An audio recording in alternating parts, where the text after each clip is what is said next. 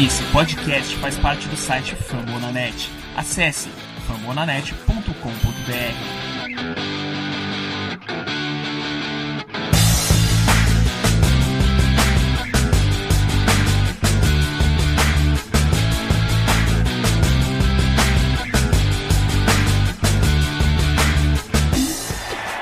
Jackson has time.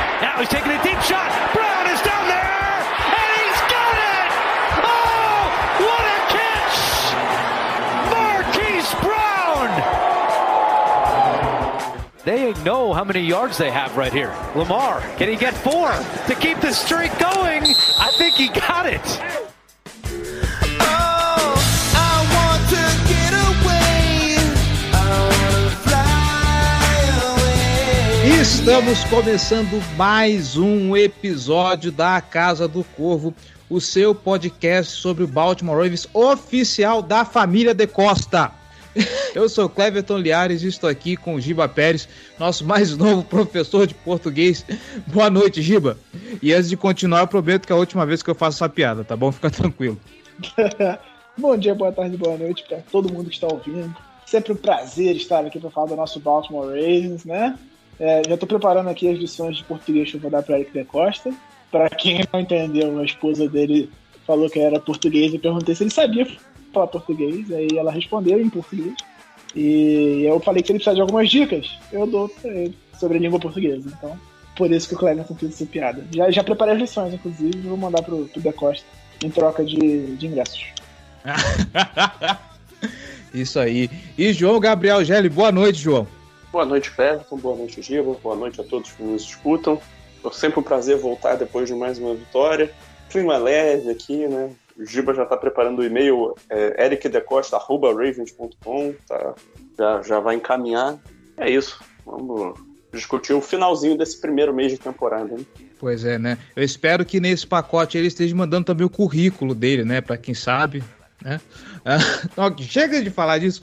Vamos falar de Baltimore Ravens e de Denver Broncos, tá? 23 a 7, um Eu mando em jogaço. português ou em inglês? Manda nos dois. Eu recomendo que você mande nos dois, para mostrar que você é um cara poliglota. Mas é isso. Ok.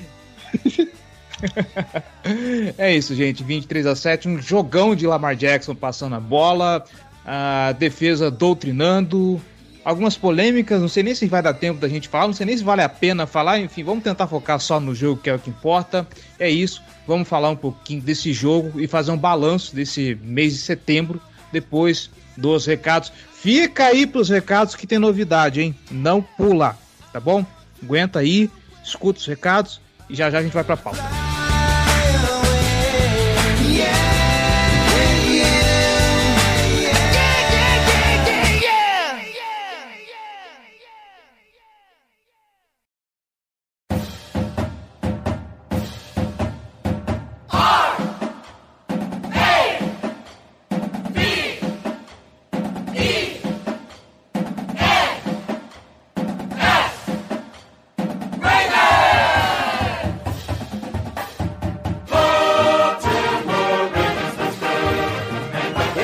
Recados rápidos, galera, bora lá. Os de sempre. Você que tá aí nos escutando, tá gostando desse projeto?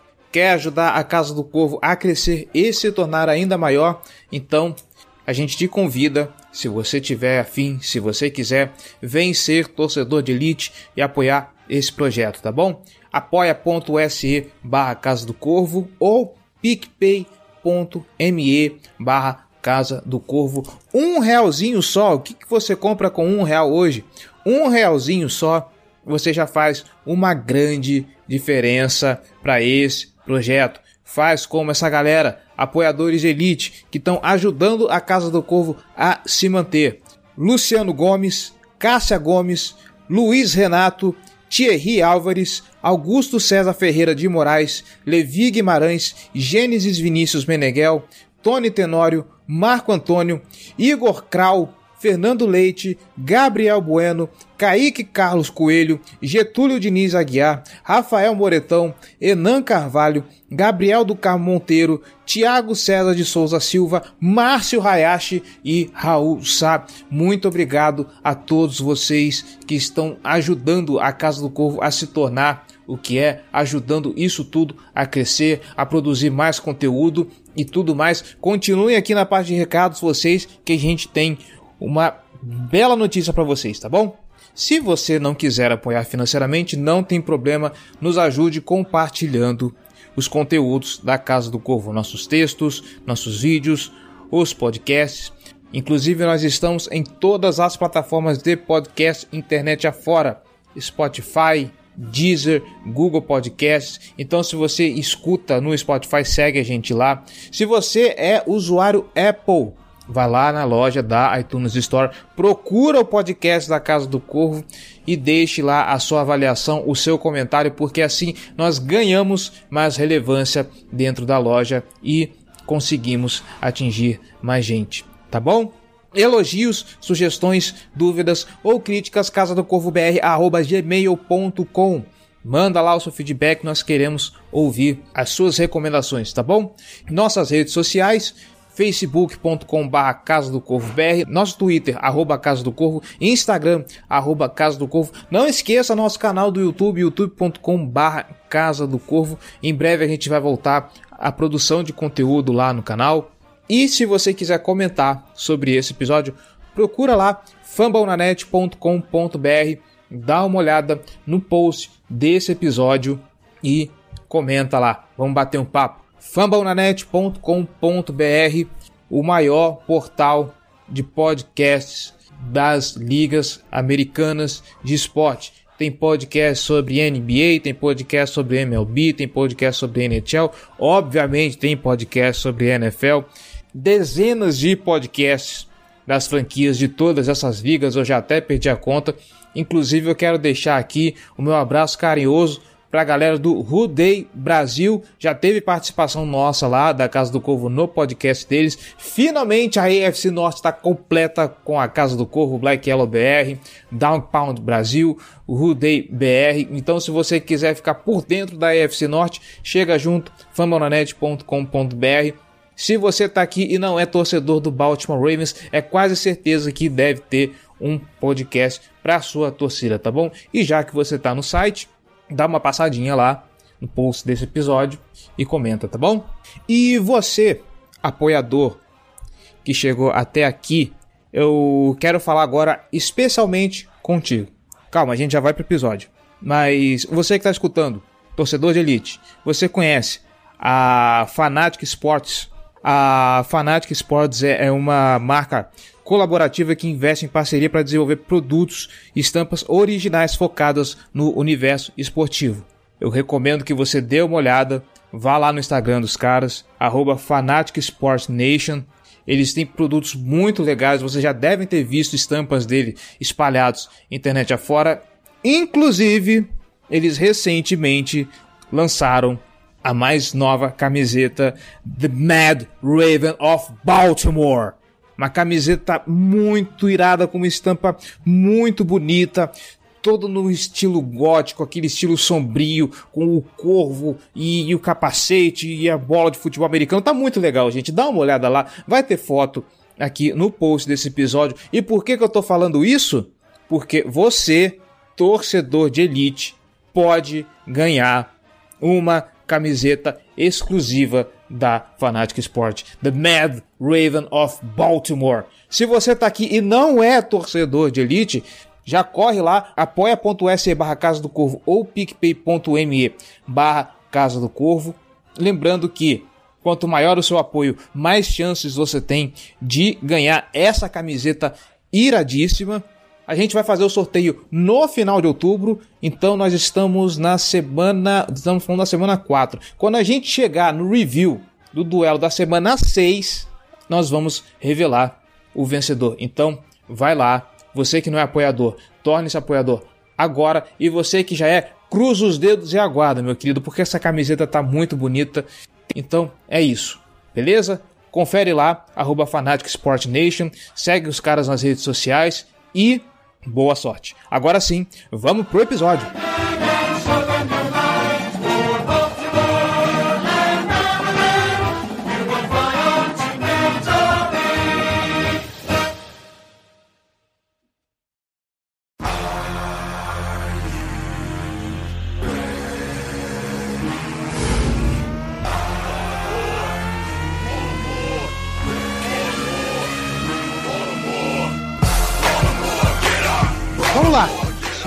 Giba Pérez, senhor João Gabriel Gelli, e para você ouvinte, para a gente explicar um pouquinho o contexto da- dessa história de ensinar português para o Eric de Costa, a esposa dele pediu sugestões de podcast sobre o Baltimore Ravens e um dos ouvintes nossos, o Thierry, aliás, muito obrigado Thierry pela proatividade, pela iniciativa, torcedor de elite, tá lá no boteco, tá bom? Muito obrigado.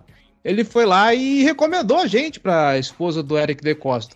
Confesso que eu tinha visto esse tweet antes, mas eu passei direto porque eu falei, ah, em português, né? Duvido que ela vai escutar isso. Ele foi lá, recomendou, já que recomendou, ok, eu convoquei a galera lá para para recomendarem também a Casa do Corvo, fazer como ele. E por acaso a, a esposa do, do Eric de Costa, a Lacey de Costa, retuitou um desses tweets até falou que o, Eric era português e tudo mais. Alguém depois descobriu que realmente ele é neto de, de português. A gente ficou até meio espantado. E é isso, então. Se por acaso aí a família de Costa estiver ouvindo, muito obrigado pela audiência. Esper- esperamos tudo de bom para a família. E é isso, muito obrigado também a vocês, ouvintes, que participaram dessa empreitada, participaram dessa iniciativa de levar a Casa do Corvo até o nosso GM. Muitíssimo obrigado aí pelo carinho. Eu fico agradecido também pelas demonstrações de carinho que os ouvintes deram para a Lace depois que ela deu esse RT. Foi muito legal ver as respostas da, da galera mandando beijo, falando o quanto eles são queridos aqui no Brasil e tudo mais. Foi assim um episódio bonito, um episódio legal que a Casa do Corvo proporcionou no Twitter e eu tô muito feliz por isso. Eu fui dormir rindo pensando nessa história aí. Foi algo bem curioso, bem pitoresco, por assim dizer. Mas vamos parar de, de, de falar de, de amenidades, vamos falar direto do jogo. E, Giba, começando contigo, normalmente os episódios a gente começa falando de Lamar Jackson e tudo mais, vamos falar do- dos números dele invariavelmente, mas eu acho que nós precisamos primeiro fazer os devidos créditos aqui, e aí vamos discutir isso se esses créditos estão dados para quem realmente merece, para a equipe de, de coordenadores ofensivos do Baltimore Ravens. Eu falo coordenadores porque além do Greg Roman, ele tem dois auxiliares que o ajudam a montar o, o esquema de jogo corrido, porque sempre se falou que neutralizando o jogo corrido do Baltimore Ravens, o time desmonta.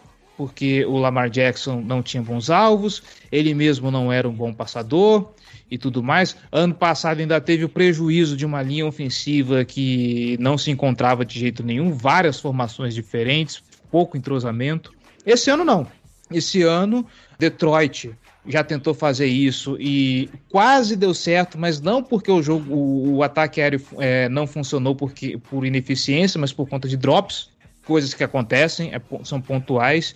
Com Denver não, com Denver a coisa já funcionou mais redonda. O Vic Fangio tentou neutralizar o jogo corrido, pagou para ver e o que aconteceu foi que o Lamar Jackson passou absurdamente um jogo para mais de 300 jardas. Por um pouquinho, o, o, o time não mantém o recorde de, de mais jogos com, com mais de 100 jardas corridas, ficou por muito pouco. A média de corridas foi de 3 jardas por carregada, se não me engano. E isso, pelo que eu vi, é muito por conta do time rodar bastante play action, rodar bastante RPO, lançar a mão do, do read option. Então, parece que aquilo que nós falávamos de que o coaching staff transformar esse ataque numa dupla ameaça tá funcionando. Porque se o time não corre, a gente tá vendo que o Baltimore Ravens sim é capaz de castigar um adversário com uma defesa muito forte, com uma secundária muito competente. O Baltimore Ravens está sim sendo capaz de castigar um time com uma defesa desse calibre com jogadas aéreas. É, foi um jogo muito bom do nosso ataque aéreo, assim, de uma forma geral. O Hollywood Brown fez um bom jogo, Sammy Watkins teve seus momentos, Prochet teve o melhor jogo da carreira, Mark Andrews jogou bem novamente, mais um bom jogo dele, depois de estar um pouco sumido ainda né, no começo da temporada. Continua sem um touchdown, por causa do Andrew Smith, né? Vale ressaltar. Mas jogou muito bem também. O Duvernay teve seus momentos. Então, o Lamar distribuiu muito bem a bola para os recebedores. Passou muito bem. Teve um touchdown espetacular de 49 jardas para o Hollywood Brown, que mergulhou para pegar a bola. A bola viajou 60 jardas no total naquela jogada. Então, o Baltimore mostrou que não é um time que só tem um, um jeito de jogar. Porque muito se falaram, como você ressaltou, que se, ah, se parar o jogo corrido do Baltimore, é, vamos forçar o Lamar a passar. E de fato, o Fangio falou isso. Falou que eles focaram em não deixar o Lamar correr e ele castigou em ataques com, com bolas longas pelo ataque aéreo. Então é uma prova de que esse ataque está evoluindo. Ainda acho que é um projeto. O ataque aéreo do Ravens ele precisa ser, ser um pouco mais fluido, né? Ele está funcionando, mas você vê algumas jogadas desperdiçadas, alguns erros outros de comunicação. O Lamar, às vezes, passando um pouquinho mais longo. Teve um lance do Duvernay que, se ele acerta o passe, um pouquinho mais longo que deveria ser, mas se ele acerta, seria um touchdown, provavelmente. Uma falta ou outra aqui anulando uma jogada importante, como foi o touchdown do Andrews, que eu citei agora há pouco. Mas você vê mais coisas do que você via nos últimos anos. Você vê um pouco mais de jardas depois da carregada, depois da recepção, quer dizer, mais jardas depois da recepção. Você vê situações em que as rotas confundem a marcação e os recebedores ficam livres, e assim o Lamar está conseguindo encontrar bons passes. O Lamar com um passe muito mais firme, a bola dele está saindo mais veloz, está com mais potência, mais precisão. Então, é um caminho, é um desenho que traz esperança de que, de fato, o nosso ataque aéreo vai ser o que a gente sempre esperou que ele fosse, desde que o Lamar virou titular. Ele está crescendo como passador, os recebedores estão melhorando, o entorno está melhorando, e principalmente, surpreendentemente, a linha ofensiva está jogando bem. A gente viu o Mecari, que pô, era, era guarde na origem, né? Um, um guarde não draftado, que virou center, foi improvisado de right tackle e está jogando muito bem. Ele jogou bem até contra o Von Miller. A gente está falando do Von Miller, não está falando de qualquer pass rush. Von Miller que tinha quatro sacks na temporada. Então, fez um bom jogo, o Mecari. A linha ofensiva tá dando conta, assim, a parte interior dela, o Bozeman e o, e o estão fazendo o que se espera deles. O Powers tá, tá alternando ali com o Cleveland, né? então, assim, nenhum dos dois está tendo um grande destaque, mas estão tendo seus momentos. O Villanueva de left tackle dá conta do recado, teve a lesão agora, perdeu o finalzinho do jogo, mas enfim, ele dá conta do recado. E o Mecari tá fazendo o papel dele como right tackle. Então, assim, a linha ofensiva não é o que ela foi na semana 1 que foi um, de fato um ponto fraco do time e atrapalhou demais o nosso desempenho naquela semana. Então, aos poucos, a gente vai vendo algumas coisas diferentes em relação à última temporada. Você falou muito de RPO e play action. O Baltimore é um dos times que mais usa, mas eu ainda acho que podia usar mais. Principalmente RPO, para ter mais essas opções, porque existe um desespero em relação ao ataque terrestre do Baltimore que ninguém consegue parar ele, então todo mundo se preocupa demais com ele.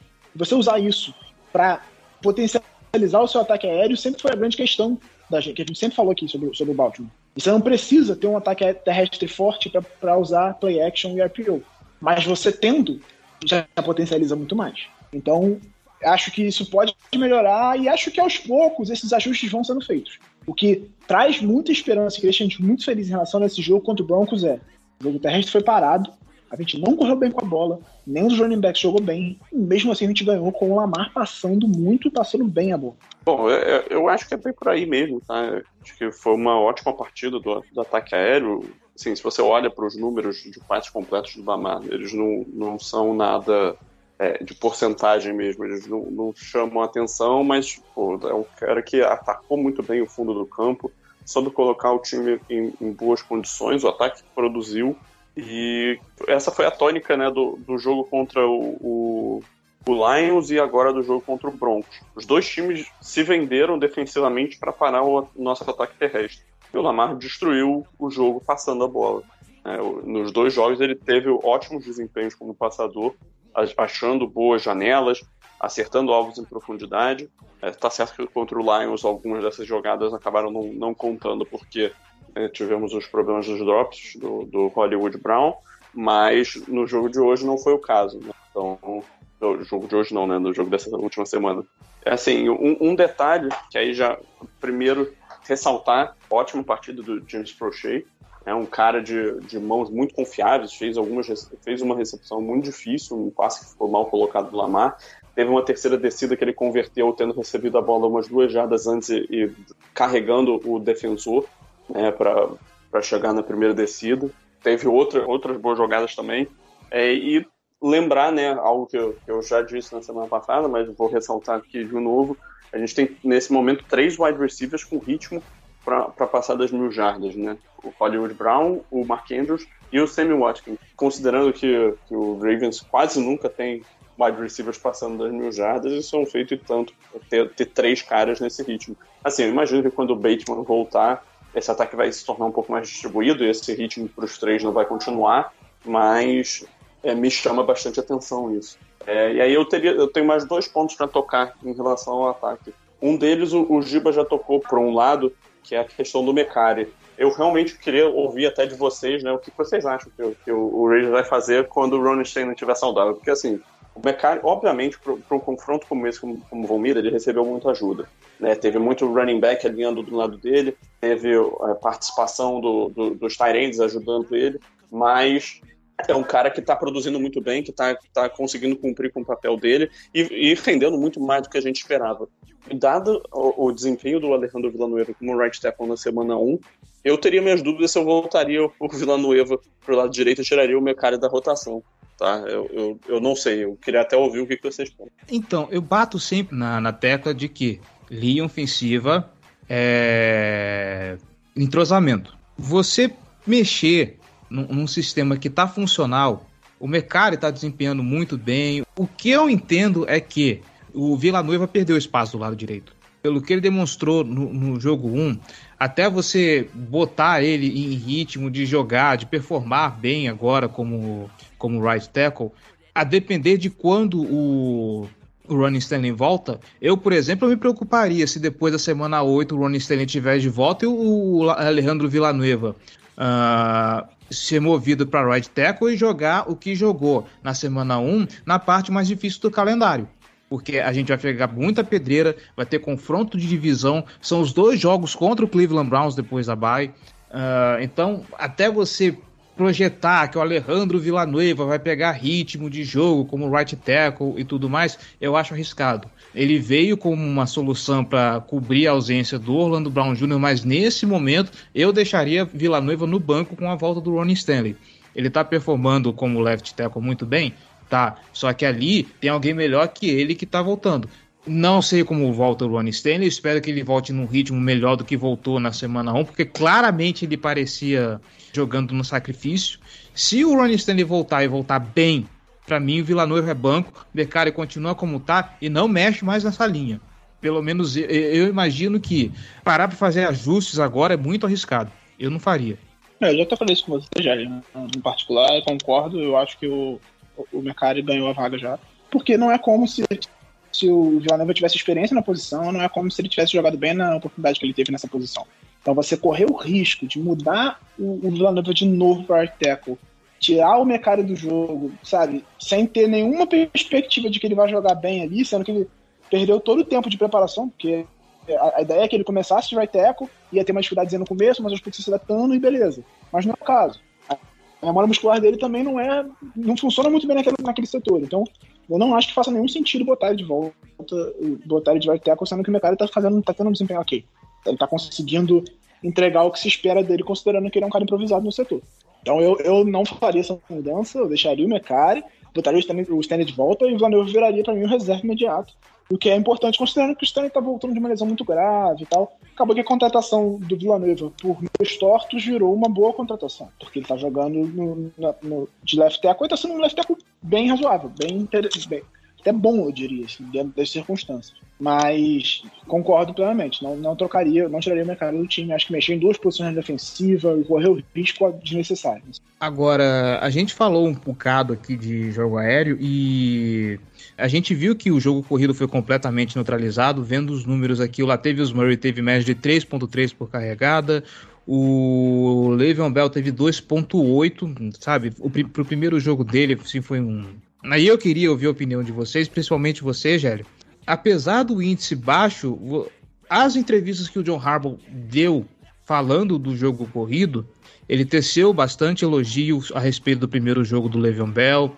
Ele falou que ele gostou do que viu. E, bom, eu queria saber as impressões de vocês sobre o, o jogo corrido, que mesmo não fazendo nada, parece que o staff viu alguma coisa, né? Eu queria saber o que é essa coisa que, que eles viram. Cara, começando sobre o jogo corrido, tem algumas observações. Primeiro, é, surpresa que a gente teve, né, pré- pré-jogo, foi o Tyson Williams ficar inativo. Para mim, não existe nenhuma possibilidade de se conceber Tyson Williams ficar inativo quando você tem o Devonta Freeman ativo. Não, não tem nenhuma condição do Devonta Freeman ficar em campo. E eh, eu diria que o Tyson Williams é o nosso, nosso running back mais explosivo, é o cara capaz de gerar é, depois de, de, receber o contato, é o cara mais, mais explosivo. E para mim ele, ele deveria ser o, o líder desse, dessa rotação. Antes de você continuar, eu posso colocar só uma interrogaçãozinha aí no, no, no seu comentário? Por favor. Será que não é uma questão de preocupação do John Harbaugh com fumbles? Cara, eu diria que não consigo imaginar nenhuma outra explicação a não ser essa. Tá? É, para mim tem que ter alguma coisa a ver com isso. Mas aí, para essa partida, né, a justificativa que eles deram é de que eles queriam dar uma chance para os outros, eles estão ainda procurando qual é a melhor rotação, o que de alguma forma um argumento plausível, né, porque nenhum desses caras teve uma carregada com Ravens até esse ano começar. Então, é natural que você esteja tentando ajustar qual é a melhor configuração para essa rotação. Mas, assim, para mim, é, você tem que botar o Tyson Williams como principal running back, o Latavius Murray como complemento e o Livion Bell tentando ter umas oportunidades ali aos poucos e participando principalmente é, no, no, jogo aéreo, que eu acho que ele tem, ele pode contribuir nesse quesito. É, e o Devonta Freeman fica inativo.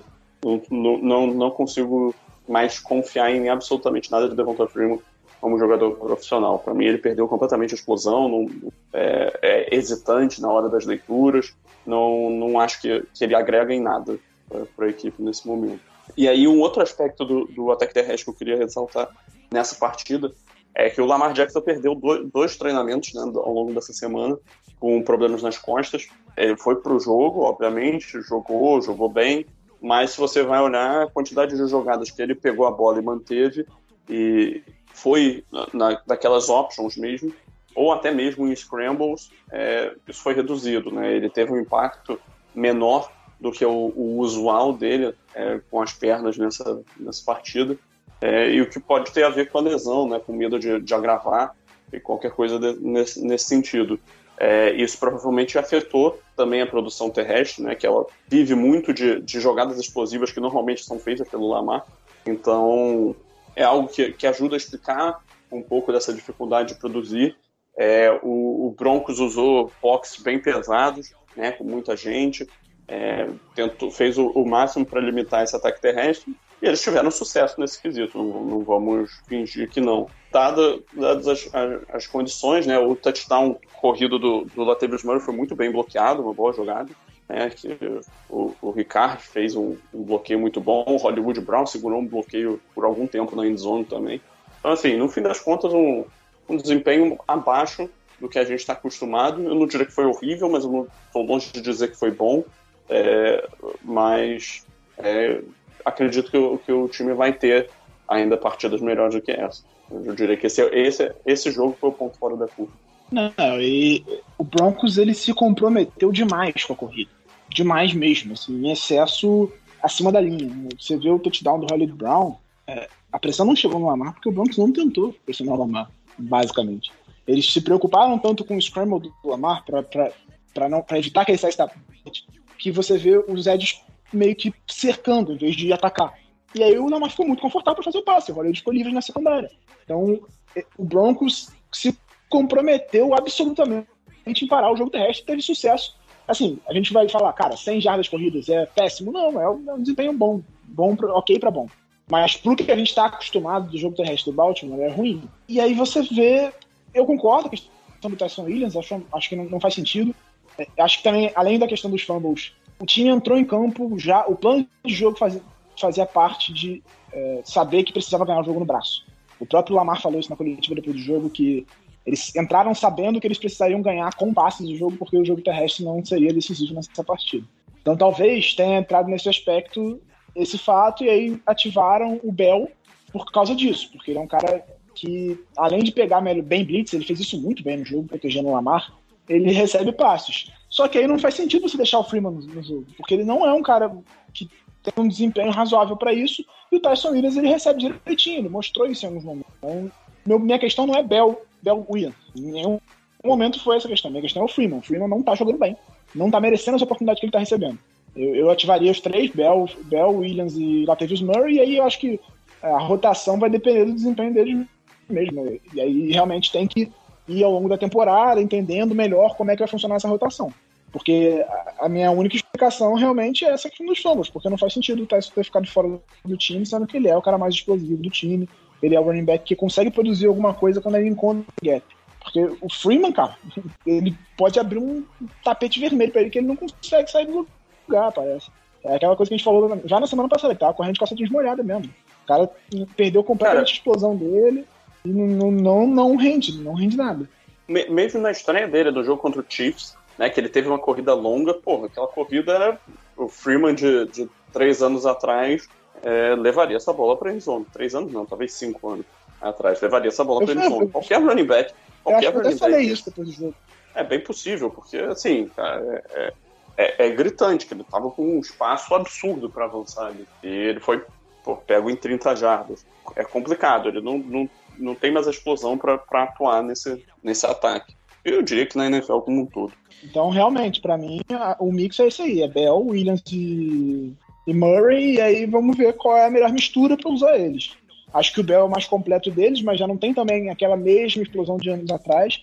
Acho que ele jogou bem esse jogo contra o Broncos, mostrou aquela paciência que a gente já sabe que é característica dele, mas dep- acaba dependendo muito da OL também, né? De a OL conseguir fazer os bloqueios pra ele, ele explorar, mas soube proteger bem o Lamar em situações de passe, é um running back que sai bem do backfield para receber, claramente ainda está se entendendo ali com aquele ataque, então acabou não sendo tanto uma ameaça, mas para um primeiro jogo eu acho interessante, um cara que não tem nem pré-temporada junto com o time.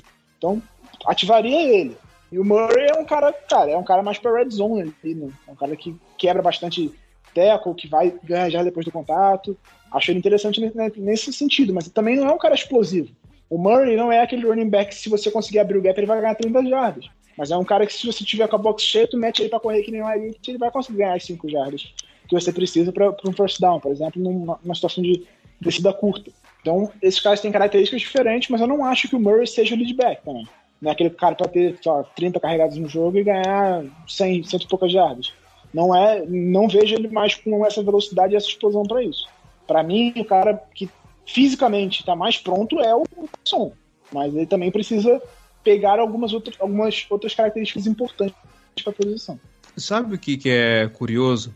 Você olhar esse comitê de running backs e se você disser para alguém, se, se você voltar cinco anos do tempo e disser para alguém que no mesmo time tem Latavius Murray, Devonta Freeman e Le'Veon Bell, o cara vai ficar de boca aberta e pensar, caraca, um backfield estelar isso aí, né?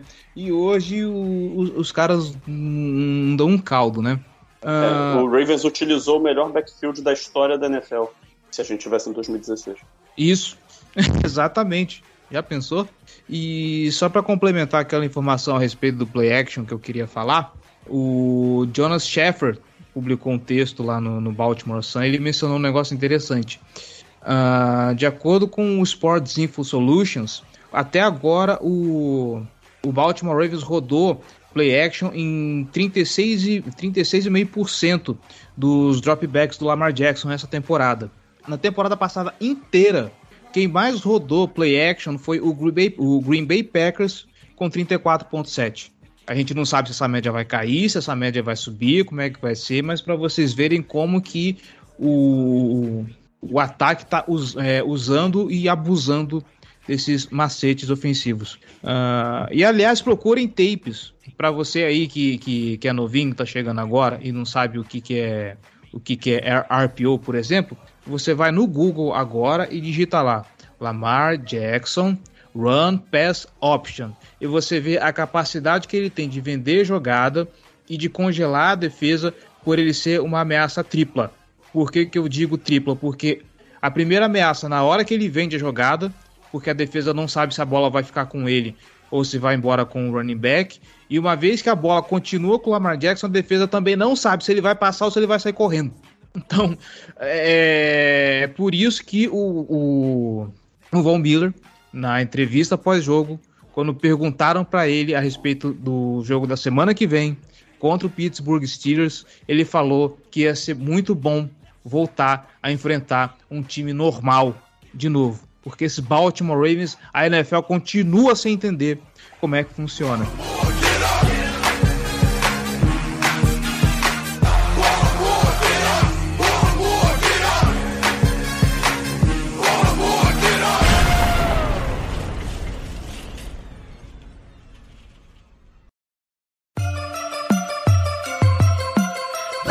Purple, black and purple, black and purple, black and purple.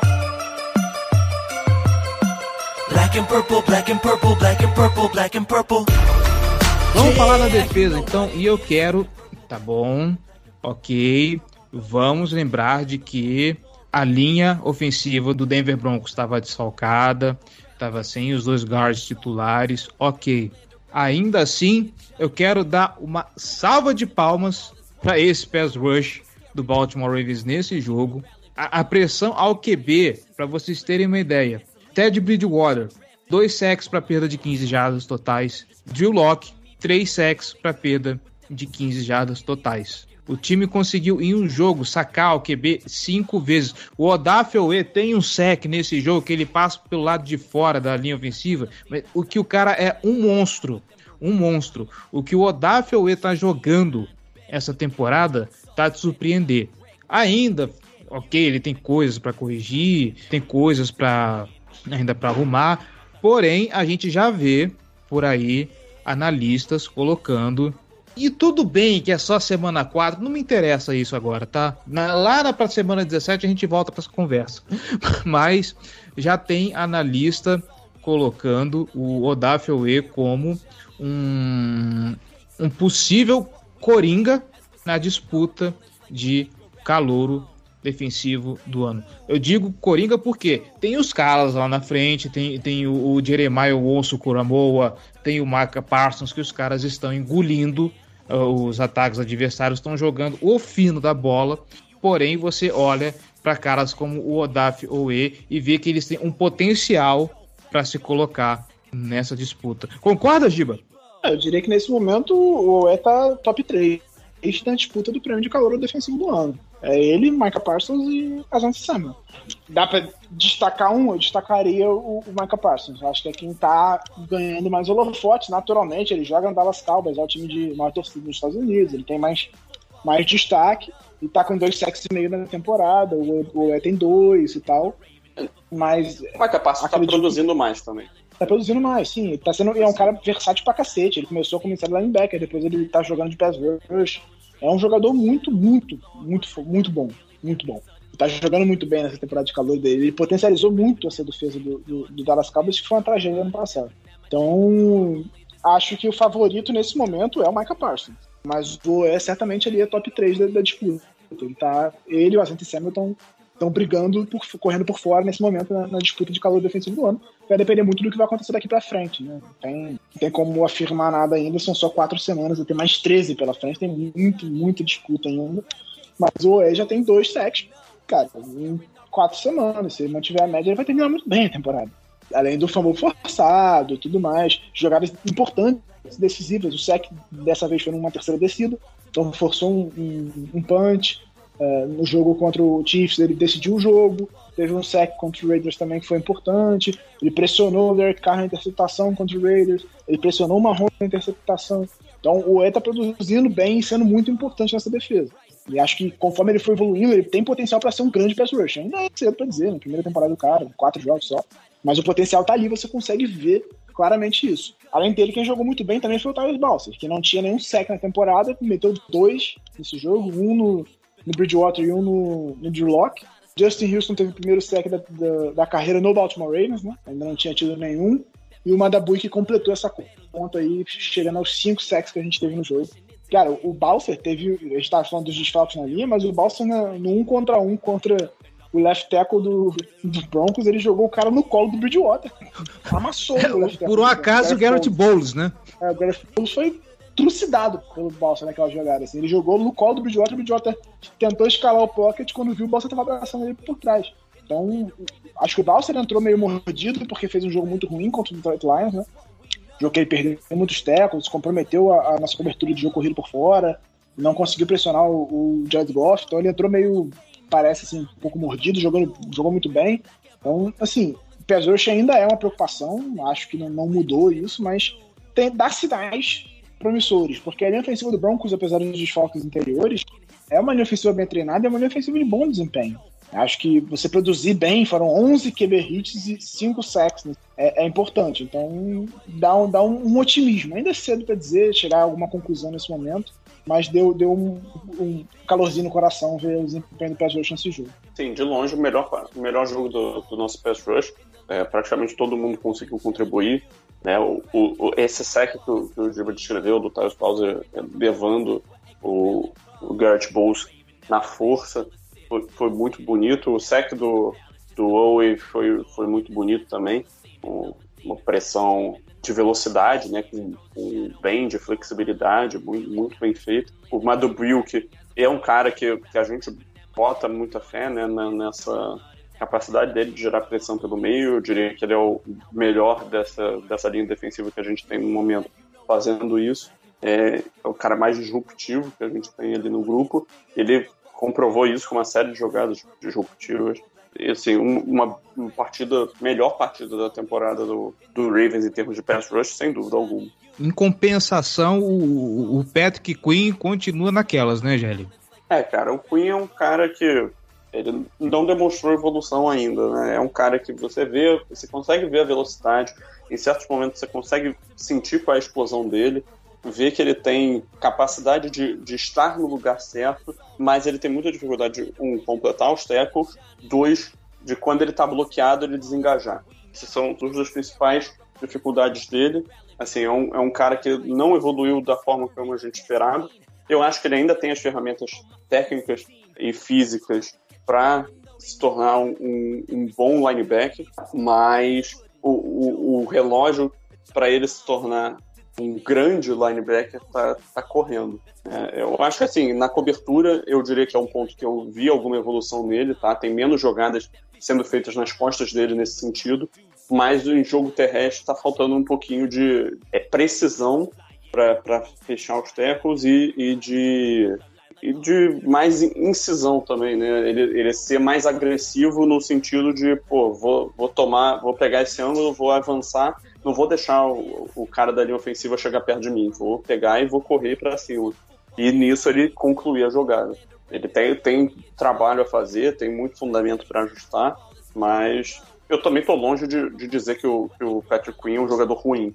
Tá? Tem, tem muita gente na torcida que, que é dessa, dessa visão eu não sou uma dessas pessoas. Não, não acho que ele é um bom jogador nesse momento também, mas acho que, que ele tem, tem condições ainda. Eu ainda tenho alguma expectativa, alguma esperança de que ele possa reverter isso. Eu acho que é até nesse sentido que vem, chega a, a volta do Josh Pines também. Porque eu acho que o Baltimore entendeu a importância do, do Justin Houston na evolução do OE, que aí é uma, é a importância que a gente não consegue dimensionar, né? Porque a gente não tá lá dentro, mas eu acho que a comissão técnica entendeu que o, o Houston ser um mentor pro Ed tem sido muito importante para ele evoluir como jogador, tecnicamente, taticamente e tudo mais.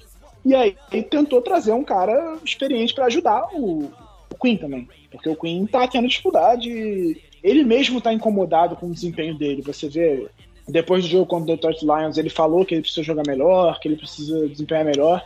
Novamente, depois desse jogo contra o Broncos, eu acho que o Humphrey no, no avião quando foi falar com ele, ele claramente estava incomodado, e aí ele falou assim, tipo, ah, não, feliz com a, com a, vitória, mas preciso melhorar meu desempenho. E o Humphrey até, não, isso faz parte, tá tudo bem, não sei o quê. Mas é, ele precisa melhorar e ele sabe disso. Isso é o mais importante, assim. É o primeiro passo ele saber que ele precisa melhorar. Mas também ele precisa de, de ajuda no sentido, nesse sentido. Eu acho que vem, aí que vem o Josh Bynes, é um cara que vai trazer uma, uma, uma experiência de campo para ele, de, ó, oh, não, faz assim, faz assado, mostrar a técnica e tudo mais. Não que o Bayern seja um fenômeno, um puta de um linebacker, mas ele tem um, é um cara que já tem muito tempo de, de, de NFL, tem muita experiência nas costas para tentar ser um mentor importante para ele. Acho que isso vai fazer um pouco de diferença. Porque é uma coisa que ele basicamente não teve. Né? No passado era ele, Malik Harrison e LJ Ford, que tem em comparação em relação ao Josh Bynes. E aí esse era ele, é ele Malik Harrison, basicamente. Então acho que vai ser bem importante ele ter essa experiência do lado dele para orientar, para dar umas dicas, dicas técnicas, dicas táticas, ensinar ele algumas coisas. O Bynes, inclusive, em algum momento do jogo entrou e ele saiu do jogo contra o Denver Broncos por, por questão de erros mesmo, não questão física. É, pois é, saudades LJ Ford, né? Eu queria fazer umas observações aqui, mas ainda tem. Vocês querem fazer mais alguns comentários sobre a defesa? Eu queria chamar a atenção para muito boa temporada do, do Anthony Everett, é, que foi premiada mais com mais uma interceptação hoje ó, nessa, nesse jogo. Né? Obviamente, num, num lance que não, não, valia mais nada a partida, basicamente, né? mas é, uma interceptação numa rota fade, que é difícil de interceptar naquela situação. Um, um cara que muito criticado pela torcida, né? porque foi, foi muito queimado, chegou numa situação que ele foi colocado para jogar como, como titular e ele está entregando, está fazendo uma temporada muito, muito boa até agora, nesse, em 2021. E aí outra coisa que eu queria destacar também é que, porra, aquela jogada de, que o que o Javonte Williams carrega o, o Marlon Humphrey 15, 20 jardas no, nas costas, aquilo foi uma cena meio ridícula. Né? Não foi só Marlon Humphrey, não, não, foi só Marlon Humphrey, não, ele levou uns três aí junto com ele. Sim, o Humphrey deu uma forçada não, ele quebrou ali, uns três queria, ele queria gerar um fumble, é, o perdeu Humphrey o mesmo. E a última coisa que eu queria destacar é o Chuck Clark, né, fazendo tackles para perda de jardas, constantemente bem posicionado, também fazendo uma temporada muito boa. Eu acho que a nossa secundária está tá bem servida, teve, teve alguns problemas, em algum, algumas jogadas, algum, algumas situações, mas acho que ela deu uma estabilizada agora também. John Smith voltou, ajuda um pouco nisso. O time está indo bem. Eu acho que a, defesa teve uma boa atuação nessa semana, assim como teve uma atuação boa na semana passada, não vou dizer muito boa, mas na semana 3, né, contra o Lions. É, cansou um pouco é, no, no, final do jogo, mas, mas assim, pelo menos ela está num, num viés de, de melhora.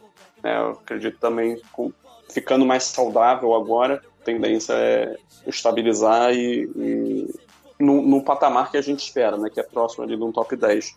O Jerry roubou nos comentários exatamente os dois, exatamente os dois jogadores que eu queria elogiar, mas concordo plenamente. Assim, o Tio Clark tá fazendo uma temporada muito boa mesmo.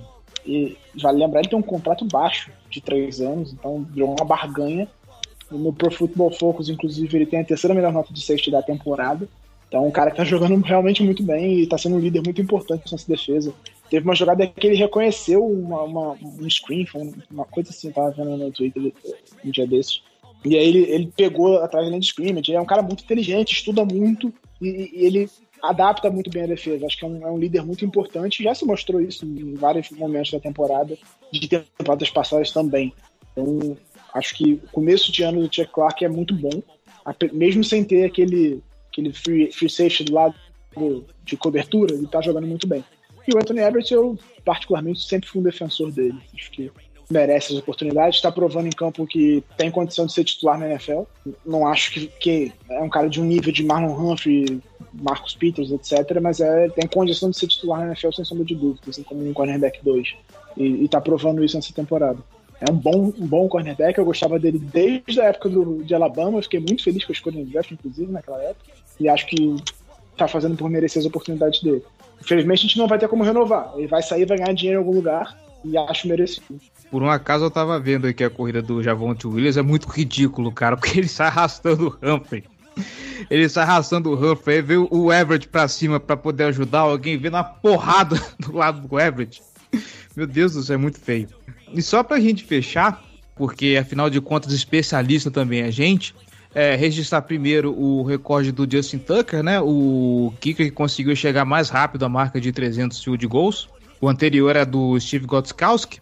E também, apesar de que o Denver Broncos ajuda... Precisa porque o time... de quase 20 jogos a mais, né? Exatamente. Uh, eu acho que era, 104, foi, era 167 do Gotskowski, o Tucker conseguiu fazer isso com 148. 164. Isso. 164 dos carros que o Tucker chegou com 148. Isso. E tá certo que o Denver Broncos é o time que mais cede jadas após o, o retorno, mas que partida como retornador fez um David Duvernay esse jogo, né? Sim, fez um ele é um jogo, baita até, retornador. até no ataque, né? O ataque ele também foi bem. É, o Duvernay é um, é um baita de um retornador, tá? Eu, eu acho que ele, ele vai se estabelecer no elenco como o cara responsável, principal retornador do time nesses próximos, nesses próximos anos e como uma peça secundária né, no, no ataque aéreo. Mas um cara que pode gerar jogadas explosivas também.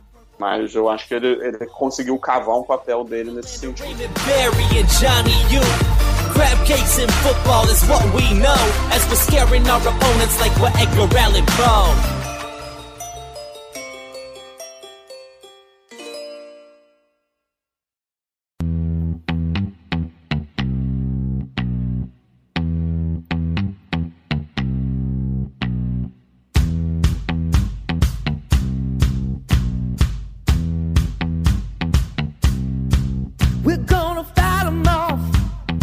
Gente, é isso. Eu queria dizer que os papéis de parede que o Baltimore Ravens soltou agora há pouco do Alote Engata tão bonitos, mas muito bonitos, viu? Dê uma olhada lá no Twitter que tá fenomenal. Mas é isso, gente.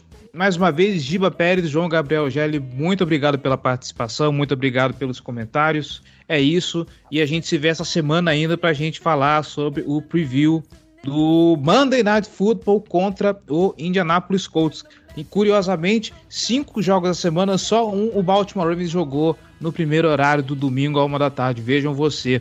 Forte abraço, Cleverton. Sempre bom estar aqui para falar sobre o nosso Baltimore Ravens. É, rapaz, é nosso terceiro jogo de prime time já, em cinco semanas, né? Só, só um jogo às duas horas da tarde contra o Detroit Lions. É o segundo prime time em casa, coisa que pré-Lamar Jackson basicamente não acontecia. O Baltimore quase não tinha jogo em casa de prime time vamos aproveitar enquanto é tempo, né? Que a gente consiga fazer um bom jogo, ganhar do Indianapolis Colts, que acho que a gente entra bem como favorito, porque o começo da temporada do Colts é bem ruim. E que seja uma vitória tranquila para a gente ter um pouco de paz também. Essa semana foi uma vitória razoavelmente tranquila, que a próxima seja, e agora são quatro jogos em casa consecutivos. O Baltimore só volta a viajar depois da bye week em novembro, e que a gente consiga fazer um bom recorde nesses quatro jogos para tentar ter uma, uma segunda metade de temporada mais tranquila.